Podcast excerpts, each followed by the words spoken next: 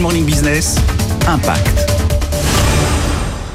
Aujourd'hui, dans Impact, on est près de Nice, à Valbonne exactement, pour parler de l'entreprise T-Bike qui électrifie des vélos, mais surtout pour parler de son programme Rebike qui récupère des vélos en déchetterie pour les reconditionner, pour les électrifier et avec des ateliers d'insertion.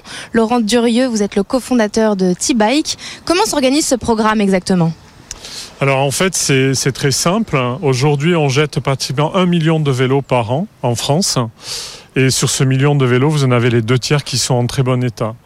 Donc le principe a été de dire, limitons ce gâchis, récupérons des déchets, on remet en état ces vélos dans le cadre d'un programme d'insertion avec la Fondation d'Auteuil.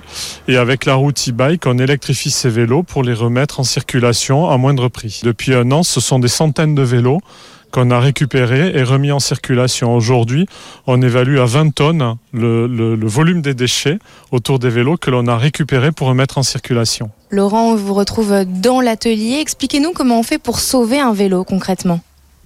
Alors en fait, c'est assez simple. Donc là, ici, vous avez l'exemple d'un vélo qu'on a récupéré auprès de Smooth, qui était en libre service dans la ville de Clermont-Ferrand.